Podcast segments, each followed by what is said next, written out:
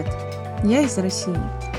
Это пара фраз, которые в 99% случаев произносят, будучи за границей.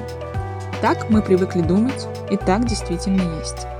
Но мало кто из нас задумывался, как часто и в каких случаях эту фразу говорит россиянин в пределах Российской Федерации. Меня зовут Катя, и я приглашаю вас познакомиться и поговорить за чашечкой чая со своей страной. Это беседа для тех, кто знает о географических объемах страны, но не соприкоснулся с сутью.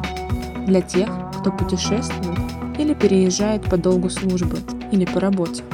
Для тех, кто хочет ответить на вопрос, кто стоит за фразой «Привет, я из России».